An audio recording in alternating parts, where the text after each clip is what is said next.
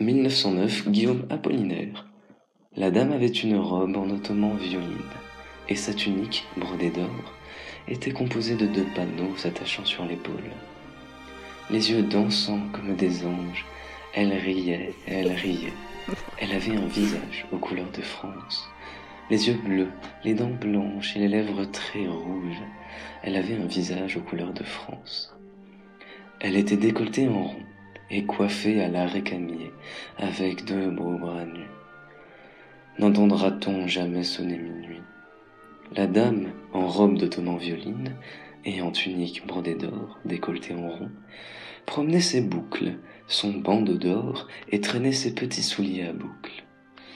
Elle était si belle que tu n'aurais pas osé l'aimer.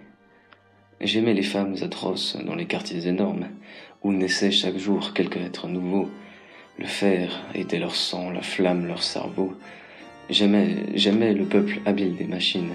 Le luxe et la beauté ne sont que son écume. Cette femme était si belle qu'elle me faisait peur.